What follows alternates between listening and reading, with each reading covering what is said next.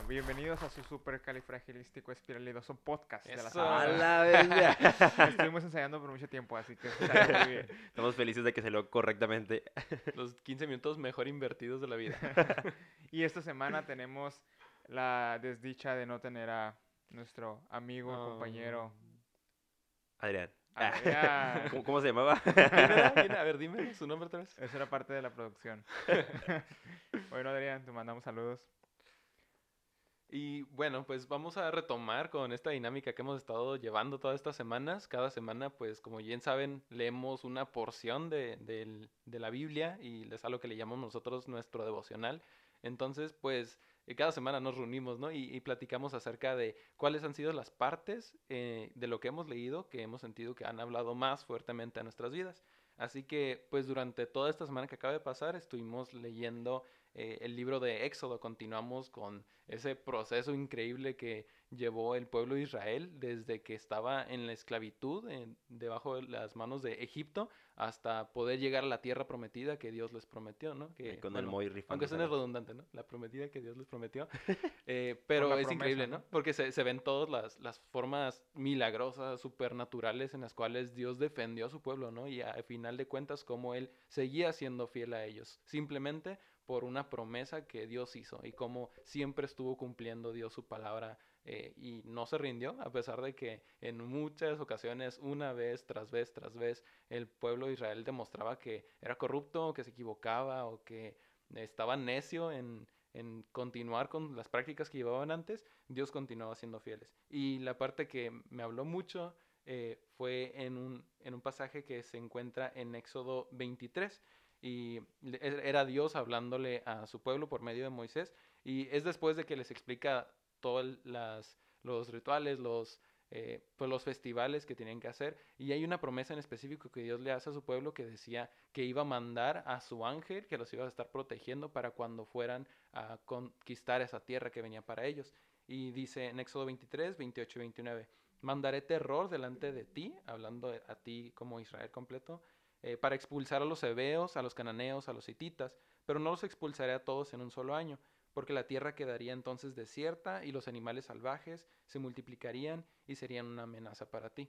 Y bueno, antes de que les hable de mi reflexión, les me gustaría preguntarles a ti, Aarón, a ti, David, eh, ¿cómo, eh, en qué ocasiones les ha pasado que ustedes tienen una promesa de parte de Dios, saben que viene algo para sus vidas, sin embargo, en el proceso, en medio, eh, no está ocurriendo con la velocidad que a ustedes les gustaría o de la manera a la- en la que a ustedes les gustaría verlo y empiezan como a dudar o a eh, ponerse impacientes, a desesperarse en medio de esa situación? Les pregunto a ustedes. Sí, pues, de hecho sí es algo creo que pasa como muy seguido, ¿no? Que, o que tú estás escuchando una prédica o, o un podcast eh, y escuchas algo chido, ¿no? Dices este. "Eh, ah, este, este no pasa. Y, y como que te escuchas la, una promesa, un versículo acá que dices, uy, ese es para mí, ese versículo de abundancia, ah, es para mí. Y, y se la crees y empiezas a trabajar sobre eso, pero nomás no ves frutos, ¿no? Como que dices tú, no manches, ¿esto lo que estoy haciendo para qué? Y es como que muy fácil perderte o, o quedarte con eh, esperando la promesa en lugar de estar como constantemente pues buscando a Dios, ¿no? Que es lo que debemos estar haciendo todos los días. Yo me acuerdo, no sé por qué te me acordé mucho, pero cuando estaba escogiendo mi carrera. Porque yo Ujú. cuando estaba escogiendo mi, mi carrera, yo estuve a, a nada de escoger psicología. O sea, literalmente yo hice mis exámenes de esos vocacionales y no sé si en sus prepas también tenían así como de que te Sí, un mandaban. montón. Sí. que- pero pero ah, en, en mi prepa te mandaban a tomar clases de la carrera que tú querías. Ah, no, Órale. no sé. Entonces yo estuve como, bueno, no fueron como tres clases de psicología y Guau. como que para que vieras lo que ven y, y que, que realmente te gustara, ¿no? Ujú. Y yo que está así, ok, no, pues sí, sí está chido, sí está chido. Me Hasta- convence, me convence. Sí, como que sí me está convenciendo. Pero luego fue como que una maestra me desanimó, me dijo, ¿sabes qué, Aaron? Pues, o sea, porque yo lo que realmente quería en psicología no era como atender gente, no era como estar con pacientes, sino lo que yo quería investigar, ¿no? A, a comprender más cómo funcionaba la mente de las personas y todo ese show. Y esta maestra, que era psicóloga, como que me tumbó de rollo bien feo acá de que, no, Aaron, pues, este, aquí en México no hay investigación de eso, aquí es dedicarte en tu consultorio o, o algo así, y, y hasta ahí. Yo digo que no manches, pues qué chafa. Yo no quiero estar así nomás toda mi vida, ¿no? Entonces me, me desanimé Y así de un momento para otro como que decidí estudiar ingeniería en sistemas, eh, que es la carrera que terminé. Y, y sí, por, y por mucho tiempo estaba pensando como de que ah, durante la carrera, como, como decíamos la semana pasada, ¿no? Como que ves un montón de cosas y dices tú, no manches, ¿esto para qué me sirve? ¿Y esto para qué lo quiero? ¿Y esto que no sé qué?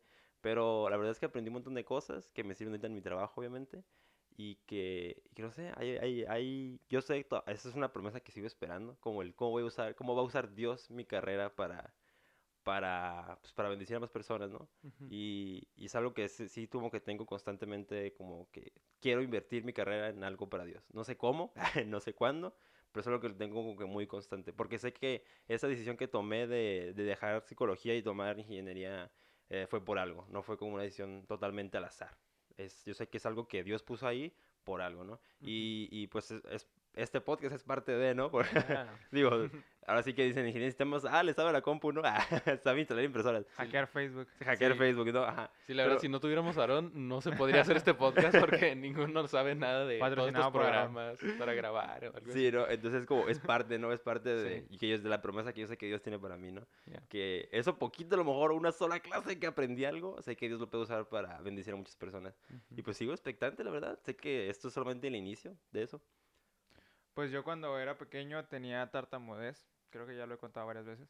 Pero es algo que toda mi vida pues me ha marcado, ¿no? Porque es como esa inseguridad de se van a burlar de mí, va a pasar esto, o no puedo decir lo que yo pienso porque a lo mejor no les va a gustar a la gente. Y pues ahora también así como dijeron, ¿no? Pues aquí estamos usando la voz para, ganas. para poder transmitir un mensaje. Entonces creo que a veces, por ejemplo, para mí era súper frustrante poder entablar una comunicación y ahora se me facilita bastante y hasta puedo dar un comunicado formal o informal sin problema. Y creo que a veces nos frustramos porque no podemos ver el plan completo cuando Dios simplemente te dice, "Ey, espera poquito, ¿no?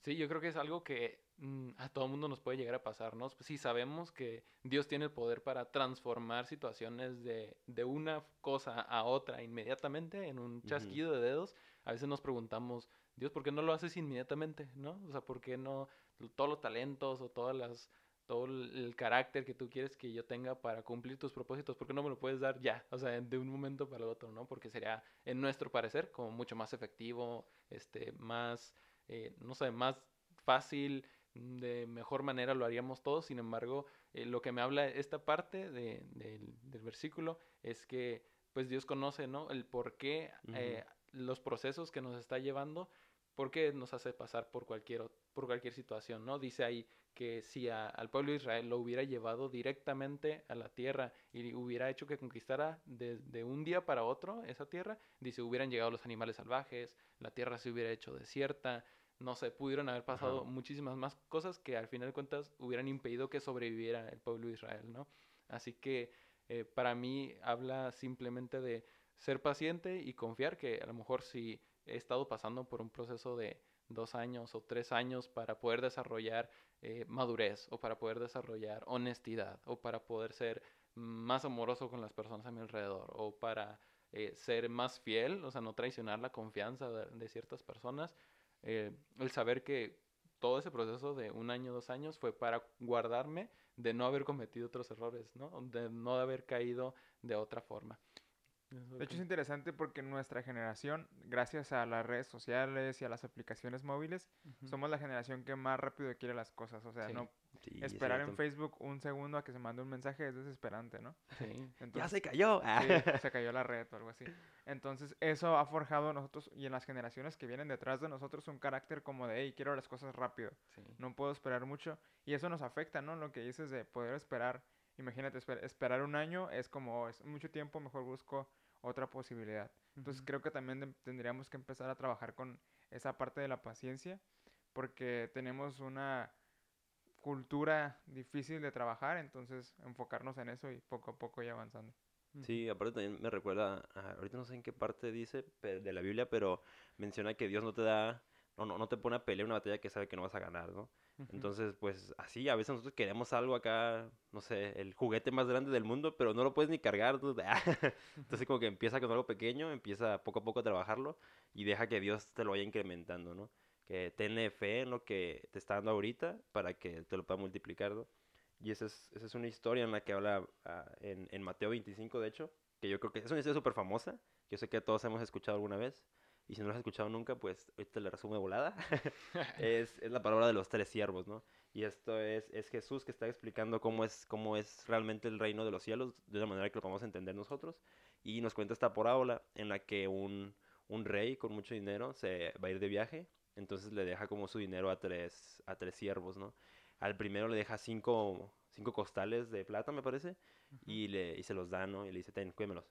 Y luego va con otro y le da dos costales de plata. Le dice, ten, tú cuídame estos dos. Y luego va con un tercero y le da nada más uno. Y dice, ten, tú cuídame este uno, ¿no? Y se va, eh, dice que este señor se va y los deja ahí como pensando. Y esto como que ¿sabes? representa, ¿no? Como la- las bendiciones que nos da Dios, ¿no? A uno nos da más, a otro nos da menos, pero lo- una cosa importante es que a todos nos da, ¿no? Y, y algo que a mí me hace muy reflexionar mucho esto es ustedes cómo, cómo invierten lo que tienen ahorita. O qué consideran que tienen ahorita que pueden comenzar a usar. Sí, eso es eso que dices, ¿no? De que qué son las cosas que tenemos ahorita. Siempre me recuerda a una imagen que una vez vi en redes sociales. Era, hablaba de tres círculos que representaban diferentes etapas en la vida de las personas. Una representaba la niñez, otra representaba la juventud y otra representaba la vejez o la vida adulta ya grande, ¿no?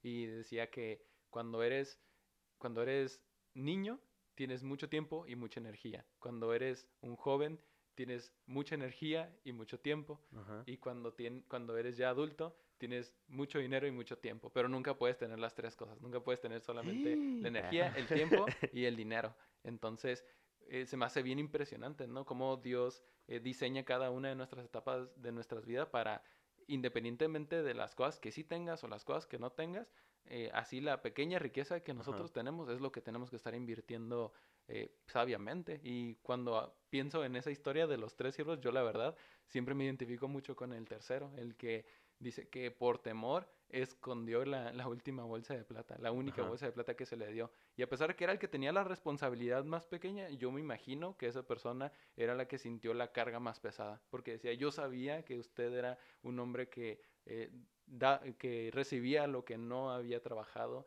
y Ajá. que cobraba lo que no había recibido por su propia mano, ¿no? Entonces, eh, fue el temor lo que se, les, lo que se le apoderó y no pudo, lo paralizó básicamente, no pudo hacer nada, se quedó ahí quieto y yo la verdad, siendo vulnerable con ustedes, eh, me he quedado muchas veces paralizado por el temor o por eh, no haber, por pensar que me voy a equivocar en, en invertir las cosas que tengo y termino no haciendo nada. Y al, al final de cuentas siempre es, para mí, la peor decisión, el no hacer nada y Por detenerte temor a perder lo poco que tienes, ¿no? Así es. Y luego está la otra persona que tenía los cinco costales, ¿no? Y me acordé rápido de la historia de Jesús cuando lo venden. Y a Jesús lo vendieron por 30 monedas de plata. Y con esas 30 monedas Judas fue y compró un- terreno. Entonces está bien raro porque cinco costales de plata ha de haber sido un montononal de dinero, ¿no? Entonces, el no cualquiera puede administrar. O sea, generalmente la gente se vuelve loca cuando le das un Ujú. poquito de dinero. Ahora, si le das cinco costales de plata con muchísimo dinero, me imagino que se volvió loco. Pero está interesante esa parte de poder invertir ese dinero, ¿no? Sí. De no llegar y despilfarrar y luego no dar cuentas, sino utilizar ese dinero para invertirlo en algo que quizás pudo haber sido una hacienda, pudo haber sido un negocio, pudo haber sido algo que hablando de muchísimo dinero le dio todavía lo, lo doble, ¿no? Entonces, Ujú. tú- para hacer eso tienes que ser astuto. Ujú. Entonces, si tú te sientes identificado con esto, debes de, si tienes un talento como es cantar o como es tocar un instrumento o como es enseñar, de- debes de usar ese, don que Dios te dio para poder multiplicarte, para poder no solamente tú quedarte con esa bendición, sino extenderla a otros. Y eso es, es lo mismo, como si tuvieras muchísimo dinero y no fueras tonto como para poder gastártelo todo en un día, sino sabio para poder invertirlo y multiplicar. Entonces, si tú tienes un talento, tómalo como si fuera lo más grande de dinero que tuvieras y ve e inviértelo en gente. Sí, Y no solamente ser sabio, como decías David, sino también tener valor. Eso es un, un mensaje que me quedó muy claro en esta historia, que puede que los primeros dos siervos hayan sido muy sabios, muy inteligentes. Uno dijo, sí, voy a invertirlo de esta manera, esto me va a traer muchas ganancias. El otro dijo, voy a empezar a trabajar por él y voy a, tra- voy a traerle más a mi señor. Y, pero lo que tuvieron, además de inteligencia, esos, esos dos siervos, fue valor. Y eso fue lo que le faltó al tercero de ellos. Sí, de hecho es algo que me hace muy curioso porque el tercero, que es el que tenía menos que perder, fue el que más miedo le dio, ¿no? Porque igual y pudo haber dicho, pues nomás tengo una bolsita, se tiene dos, pues la pierdo, no va a ser tan pesado como si él las pierde, ¿no? Aparte me imagino que él los estaba viendo como eh, pensando a lo mejor, ¿no? Como, uy, ese auto que tiene cinco la está invirtiendo y a lo mejor no le da buena ganancia y, y se va a quedar con tres. Ajá. Mejor las guardo. Ajá, dijo, mejor, mejor la guardo porque no va a ser una, ¿no? Y Sí. dice que dice que la enterró, o sea, ni siquiera Sí. fue como que, ay, yo la cuido. Fue como que no quiero pensar en eso. es- ahorita no tengo nada de cuenta y- Sí, y, y así me voy a quedar. sí, se desligó de la responsabilidad. Exacto, así súper chafa. Nomás esperó a que, que volviera y, y ya no, aquí está la que me diste. A mí, a mí me gusta mucho el, el- el segundo, que dice, el que le dieron dos, porque dice que trabajó por más. No menciona en ese momento al menos que las invirtió, sino dice que él trabajó por más. A lo mejor solamente los usó para sí mismo, no sabemos, pero me agrada la idea de que él estaba dando un extra. Él no estaba como trabajando con la que ya le dio, sino que estaba buscando más. Y eso es algo que yo siento que también nosotros tenemos que hacer. Siempre estar buscando dar un extra, dar la milla extra, como dicen, ¿no? O no queda, no, no solamente no conformarnos y ser valientes, sino de que no dependas de lo que tienes para buscar más. Que lo que tienes es por algo y, y no, infli- no, no influye en lo que puedes hacer para conseguir más, ¿no? Y como decíamos, no hablamos solamente de dinero, porque eso es algo como que sabemos que es mundano y que hasta aquí se va a quedar. sino también buscar más bendiciones, ¿no? Como decía David, si tú, tú cantas, a lo mejor más o menos, pues échale ganas y canta bien, ¿no? y así, con talento que tengas, si tú estás, ah, si, si tú fuiste llamado a liderar, pues lidera bien o prepárate para liderar mejor aún de lo que estás haciendo. Y aprovecha, aprovecha cualquier talento, cualquier cosa que Dios te haya dado, que al final de cuentas, como dice ahí, Él nos dio a todos. Aunque es un poco, pero a todos nos dio. Sí, es lo que estamos diciendo hace ratito, ¿no? Que muchas veces comparamos esta historia y la relacionamos inmediatamente con la provisión en finanzas, el, Ajá, exacto. el levantar tu economía o ser más exitoso profesionalmente. Pero para mí el, el- la esencia de esta historia es que cualquier responsabilidad que te puso Dios es cualquier don, cualquier talento, cualquier medio que tú tienes en este momento para servirle a Dios es un tesoro que tienes y es una responsabilidad, una responsabilidad que se te ha dado, porque una cosa y un principio que se me enseñó hace mucho tiempo fue que nada de lo que tenemos es nuestro. Todo lo que tenemos, nuestra familia, nuestro tiempo, nuestros recursos, absolutamente todo nos lo dio Dios como una como una, no sé, un- por un permiso temporal. Se nos dio como en confianza para administrarlo mientras vivamos, pero al final de cuentas vamos a rendir cuentas de qué es lo que hicimos con eso que se nos confió. Así que si tú estás pensando, no, pues yo no tengo mucho dinero, yo no tengo muchas cosas que darle a Dios o que poder hacer para las demás personas, yo estoy seguro que sí lo tienes.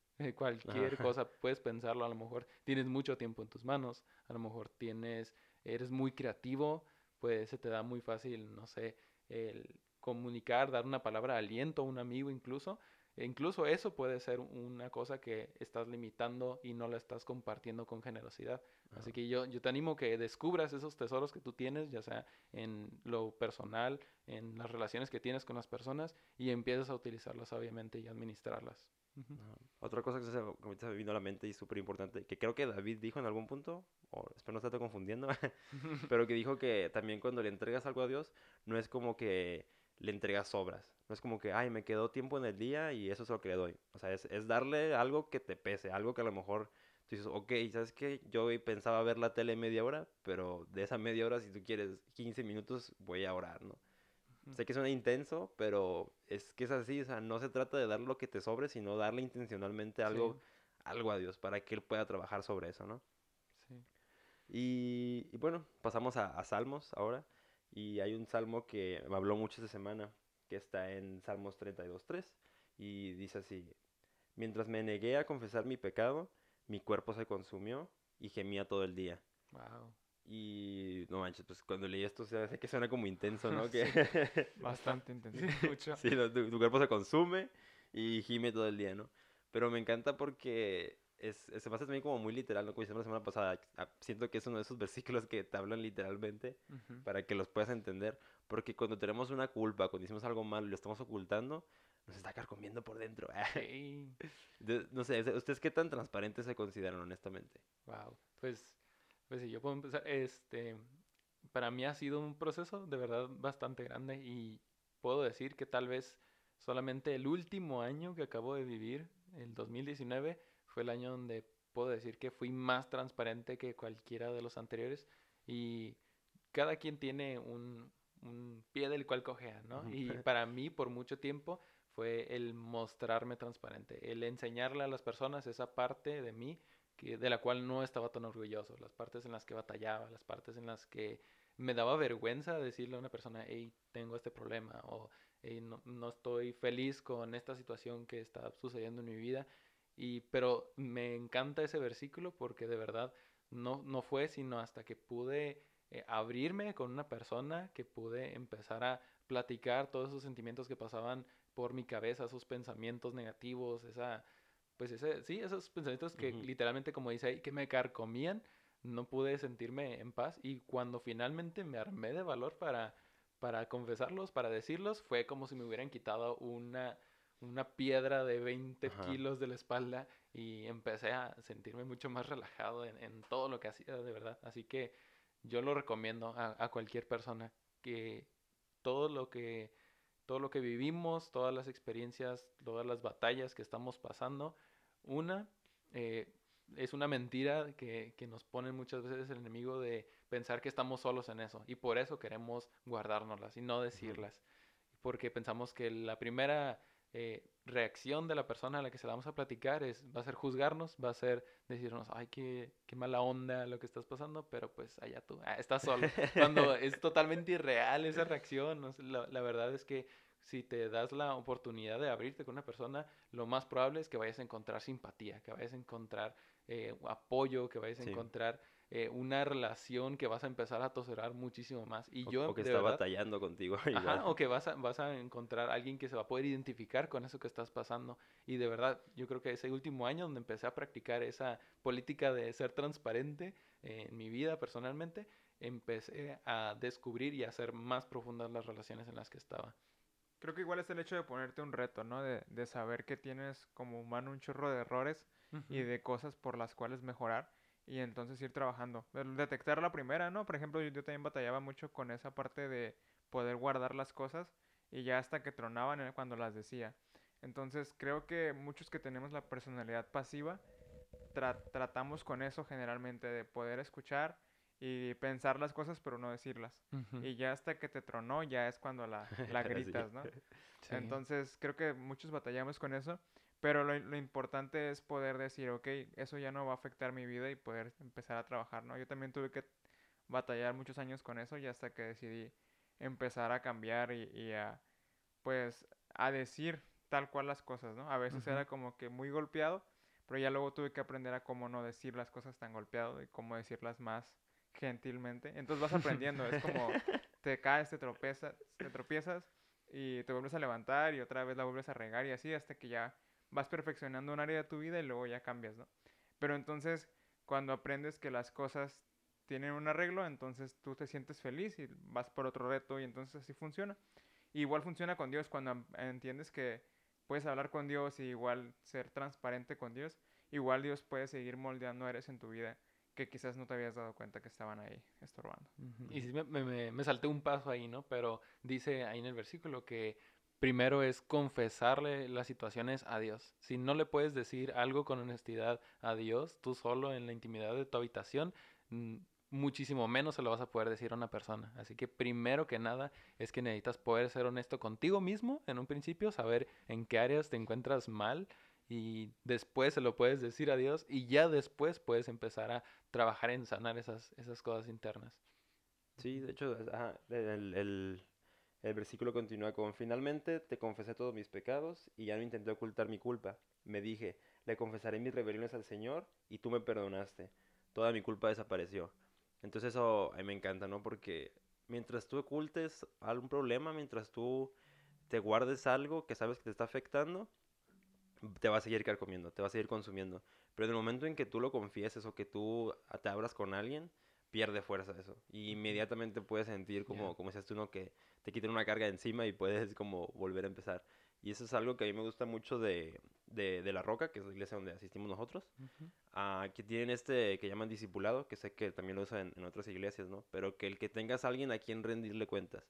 que tengas una persona que sabes en la que puedes confiar, que, que no va a ser chisme, ¿no? Como habías dicho, o que no te va a juzgar, sino que literalmente nada más te va a escuchar y te va a guiar para que tú sientas ese perdón que Dios te quiere dar sí o sí.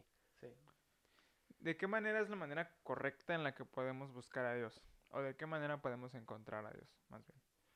Mm, ¿Ustedes cómo le hacen? Pues, ¿de qué manera puedo Desde encontrar a las Dios? piedras lo encuentro. Desde estas pequeñas piedras. No, no es cierto. Eh, pues yo sí, bueno, yo pienso que hay muchas maneras de encontrar a Dios, ¿no? Hay, por, m- hoy, hoy en día, pues nosotros tuvimos la ventaja de que existe la tecnología, de que hay predicadores de todas partes del país subiendo mensajes de parte de Dios. Puedes, eh, a un clic de distancia, puedes encontrar la Biblia en cualquier idioma. Así que hay muchas oportunidades como encontrarlo. Así que, pero en lo personal, yo lo he encontrado muchas veces a través de, de personas que han mostrado un carácter genuino de parte de Dios, ¿no? Personas que han abierto, abierto las puertas de su casa, que han invertido tiempo en mí, que me han sembrado palabra. Y ya después, más adelante en mi vida, pues encontré a Dios por decisión propia, buscándolo, buscando leer su palabra, buscando cualquier medio, cualquier libro, material que me sirviera para aprender más de él, conocer cuál es su carácter y en consecuencia poder empezar a vivir de acuerdo a sus principios. Sí, de hecho yo me acuerdo mucho cuando, cuando deci- recién decidí, como ya dije, ok, necesito conocer a ese Dios del que tanto hablan, ¿no? Al Ujú. que levantan las manos en la alabanza. yo quiero saber por qué lo hacen. quiero saber por qué se ríen tanto, ¿no? Y algo curioso es que al principio yo, porque empecé ya este grupo de jóvenes, ¿no? Y yo iba todos los martes, todos los martes, todos los martes, todos los martes, pero a veces no, a veces iba y no me escuchaba el mensaje y era como que, ok, qué chido. O sea, realmente no, no sentía nada, ¿no? No es como que decía, wow, sí, ya, se me reveló. Pero seguía yo constante, eso constante. Decía, yo no voy a ir de aquí hasta que lo encuentre. y así fue, ¿no? Hasta que- Terco y terco. nah. Sí, yo terco y dije, ¿a dónde estás? Ah, No. muéstrate. ah. Y así, y yo seguí, seguí yendo diciendo constante. Y honestamente creo que fue un proceso muy largo, como decimos al principio, ¿no? Fue un proceso muy largo que yo no entendía el por qué no se me revelaba Dios. Y yo, yo trataba de levantar las manos, yo trataba de cantar, yo trataba de hacer todo lo que los demás estaban haciendo para encontrarlo y para poder sentirlo. Y no pasaba, y no pasaba. Y no fue hasta, hasta, hasta que empecé yo literalmente como en lo privado, por así decirlo, Ujú. a buscarlo y como así como en mi casa, me acuerdo como en mi cuarto así como de, bueno pues y, ¿y ahora qué? Ah, Hola, Ah, Eh, eh, bueno, bueno. ¿sí se escucha? Bueno, Ah. no, en, serio que eh, empecé a orarle y empecé literalmente como a decirle lo que me estaba pasando, ¿no? Oye, necesito que hagas esto o quisiera esto o dime qué hago. Y, y algo raro que se me hace a mí es que no, en ese momento no escuché la voz de Dios como muchos he escuchado que lo decían. Sí. Al contrario, yo, yo recuerdo que al principio es algo con lo que tenía mucho, es que yo dudaba mucho. Si yo leía algo en la Biblia o, o si escuchaba un mensaje un domingo, dudaba que fuera para mí o dudaba que realmente fuera Dios hablándome. Pero cuando lo noté fue eh, que de repente las cosas empezaron a acomodar. Si yo tenía un problema, de que se solucionaba muy rápido. O si yo necesitaba que alguien me dijera algo, casualmente alguien llegaba y me daba un abrazo, me decía, hey, bro, todo bien, todo va a estar bien. Entonces, no fue tal vez no escucha a Dios literalmente, pero como decía Pablo, ¿no? A través de las personas, a través de otras cosas que tú no comprendes en el momento, Sí. Dios te, te empieza a revelar. Y está curada esta parte de, de Proverbios, justamente donde dice el versículo Proverbios 8, 17, dice, amo a todos los que me aman y los que me buscan me encontrarán. Y es esto que está hablando Aarón y Pablo, de poder buscar a Dios y en cuando tú empiezas a buscar a Dios con más intensidad, con más intensidad lo vas a poder recibir, ¿no? Así es. Entonces, Yeah. puedes usar lo que decía Pablo de buscar a Dios a través de una página, a través de Spotify, a través de YouTube. Hay muchas plataformas en las que puedes reproducir una palabra o simplemente abrir la aplicación de la Biblia y leer, ¿no? Y de- o, si- o si quieres puedes ir manejando y puedes también empezar a entablar una oración y vas a poder recibir también de Dios. Entonces, esto fue el podcast de esta semana. Este, nos encanta que puedas escucharnos Muchas y llegar hasta el final. Gracias por Yeah, escucharnos. gracias. Gracias tú que vas manejando. Ah, Si tienes alguna queja, sugerencia o pregunta, puedes hacerlo a nuestro Instagram desde, la- desde las piedras. Y la verdad es que vamos a empezar un segmento en el que queremos escuchar también de ti. Así que si tienes cualquier comentario, puedes hacerlo en cuanto termines de escucharlo y para poder entablar una comunicación contigo. Así es. Así es, danos follow. Y bueno, eso sería todo por esta semana. Gracias por escucharnos. Hasta luego. Hasta luego, bye.